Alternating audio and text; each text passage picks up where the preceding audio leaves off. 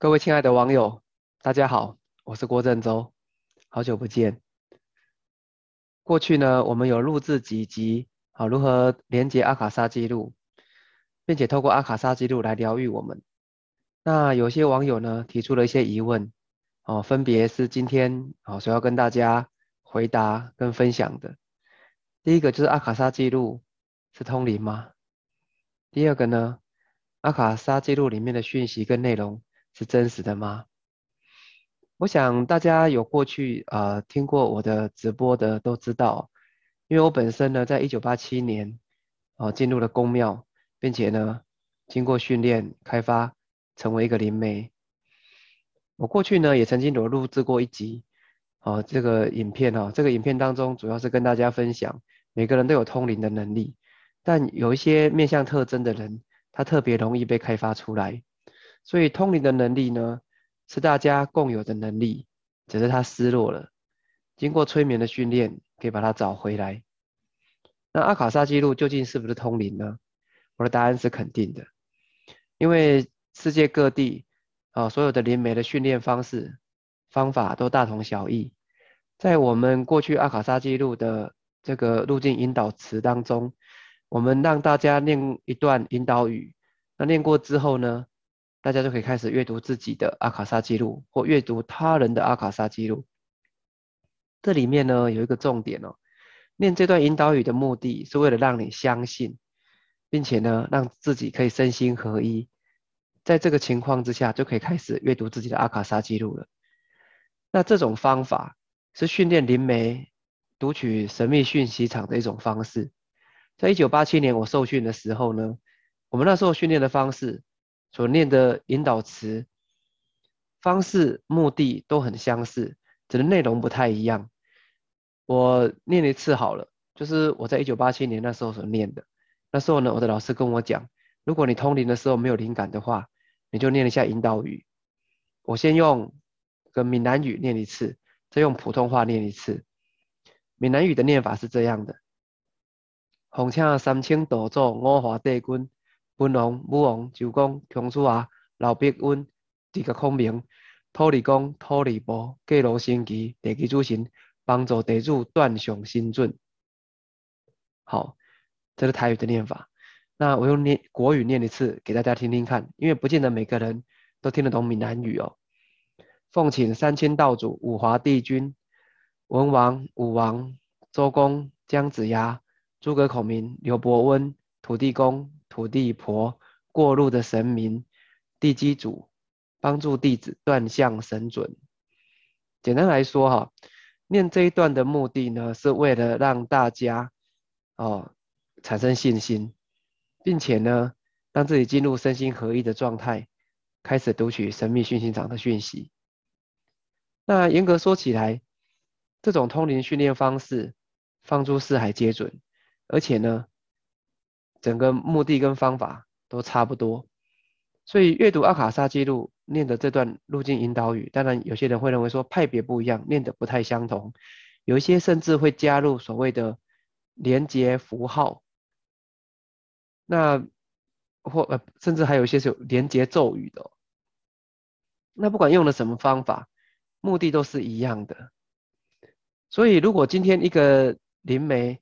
他本身呢是从小就经过这个原始宗教的洗礼，啊，经过这个通灵的训练。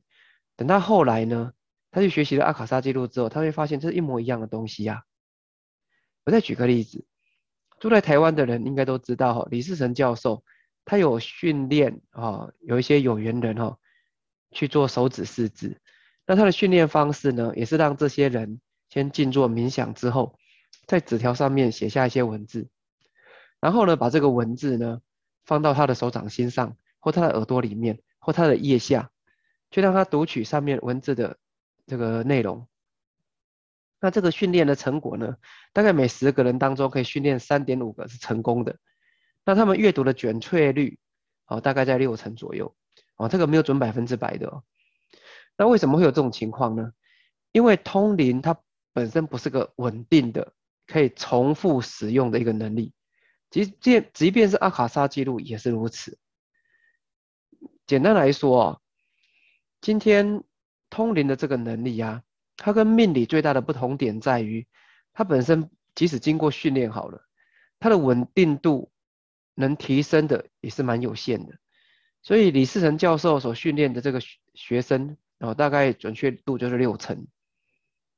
那我过去呢，哦，因为有帮人家看相算命哦，所以这个通灵能力啊，对我来说只是辅助的功能。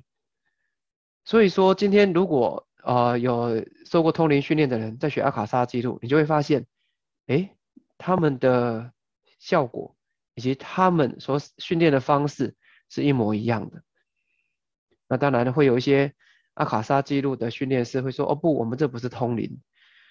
其实这没有什么，阿卡莎记录就是另外一种通灵的训练方式，但它就是通灵。这有点像说，哎，我们如果从小到大都吃稀饭，那我们没有吃过白米饭，这个时候我们就会说，这个稀饭跟白米饭是不一样的啊，稀饭是稀饭，白米饭是白米饭呢。但假如我们看到农夫把那个白米的那个谷啊、稻子的壳把它打掉去除。变成白米，然后煮成饭，又煮成稀饭，那你就会发现，其实阿卡莎记录就是一种通灵的训练方式，而他们呢，都属于一种催眠的训练方式。催眠呢，其实就是训练一个人身心合一的状态，就是印度话所谓的 yoga。那当一个人可以身心合一的时候，就可以读取神秘讯息场的讯息了。那毕竟呢，哈，我们大部分都是在思绪纷乱的状态。所以呢，我们很难让自己身心合一，很难让自己专注跟放松，所以才会需要经过这个训练的过程，让我们重新找回失落的能力。那再来就是第二个问题，关于网友这个提问哦，就是阿卡莎记录啊，无论是连接到阿卡莎记录图书馆，或许都取得到讯息，这到底是不是我自己想象的？它究竟是不是真实的呢？我想我要强调一点，我们睡眠的时候会做梦，那做梦的状态下是潜意识在运作出来的结果，所以我们不会认为自己做了一个假的梦嘛？如果会觉得自己做了一个假的梦，那什么时候会做一个真的梦呢？好，阿卡莎记录呢，也是我们潜意识呈现出来的讯息。这个这里的潜意识指指的是集体潜意识，它有点类似佛教讲的第八意识哦。就是阿赖耶识，而阿拉耶识呢，遍布三千大千世界，所以在我们身心合一的状态之下，我们就可以读取到这些讯息，它都是我们潜意识给我们的，所以对我们来说都是有意义的。而且我想大家都不会去否定自己的情绪嘛，例如我们有时候会有悲伤的情绪，会有愤怒的情绪，会有冷漠的情绪，会有妒忌的那个感觉出来。我们不会认为我们这个情绪是假的嘛？可是那都是潜意识推动出来的结果。所以呢，从阿卡莎记录图书馆里面所获取到的讯息，它也是我们潜意识给我们的。那在这种情况之下呢，包含我们的肉体，包含我们外在的世界的一切，都是我们内在的潜意识所投射的。所以，我们所阅读到的阿卡莎记录或者神秘讯息场的讯息。都跟我们的肉体和外在世界是一样真实的，而这些讯息呢，则对我们或当事人有意义，啊，对当事人以外的人，啊，是不能骗及的，是不能以此那个类推的。那个简单来说啊，透过阿卡莎记录啊，我们可以读取到三千大千世界一切的人事物的资料，好，甚至包含。你家的狗狗等等，所以你只要经过任何一个人的同意，然后他授权给你，你就可以读取他的记录。但重点是，任何一个训练师都要有一个正确的观念，就是无论你读取到的讯息跟记录是什么，或者你协助他读取到的讯息跟记录是什么，你都必须协助他去解决他当下的问题。所以呢？一个训练师有正确的观念是非常重要的，而通灵的能力啊，以我个人来说呢，是在帮人家看相算命的时候作为辅助的一个工具。但是它就像练肌肉一样，当训练的时间越久，哦，他就变得越熟练，而且准确度也变得越高。这个时候呢，很多命理工具就变成什么？就变成只是一个参考了。哦，也就是我在看一个人的时候，他的阿卡莎记录其实就已经被我看完了。我并不需要念那些引导语，因为经过世切的训练呢，我们可以在一秒、两秒之内，哦，就让自己进入对方的阿卡莎记录，读取到足够的讯息。所以这个时候看看面相或抽抽塔罗牌，对我来说都只是个辅助的工具。但毕竟哈，每个人都有自我意识，所以在一个人呢，他身心合一不完全的情况之下，很有可能所读到的阿卡莎记录，其实是掺杂了很多这个阿卡莎记录的阅读老师自己个人的主观意见在内的。所以呢，全球知名的阿卡莎记录的训练师，哦，也就是唯一啊，获得美国。这个爱默生灵性神学院的这一位阿卡莎记录博士呢，他其实跟他的老师呢意见是相左的。他的老师认为不是每个人都可以去读取阿卡莎记录，而他认为呢，每个人都是可以读取阿卡莎记录的。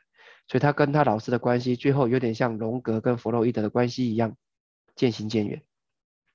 但原则上这两位老师他们的说法都是对的。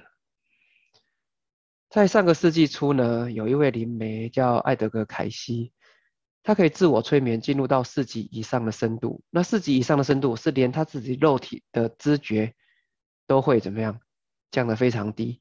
简单来说，当这位艾德格凯西在读取阿卡莎记录的时候，你用针去刺他的指甲，哦，那会非常痛哦。其实他在这个情况下他是没有知觉的。所以当人们问他：“你读取的是阿卡莎记录吗？”他的回答是肯定的，而大部分大比例的人是没办法进到这么深的催眠深度，所以读取靠到的阿卡莎记录会掺杂很多个人的主观意见在里面。在这种情况之下呢，不管是为自己读取还是读取别人的阿卡莎记录，都有可能出现偏差。所以我要强调的是，今天一个训练师、一个指导师、哦，一个指引师。他必须要有很正确的观念，就是如何透过你所读取到的讯息，去帮助这个人解决当下的问题，这才是最重要的。即使你是引导他，让他读取他的阿卡莎记录好。所以说哈，我们今天呢跟大家分享哦，并且回复的这一段，是让大家有一个呃正确的观念哦。你所读取到的讯息，对你来说都是有意义的。它甚至比你的肉体以及外在世界更加的真实，只是说你如何解读它，以获得你想要得到的成果，这是最重要的。那通灵的能力呢，是每个人都拥有的，但我要强调的是，我们必须要先通智慧，先把这个摆在第一点，这才是最重要的。希望有回复到大家的问题。好了，我们今天呢？的内容回复就到此为止，那我们下一次再会喽！祝福大家每天都能充满热情与希望。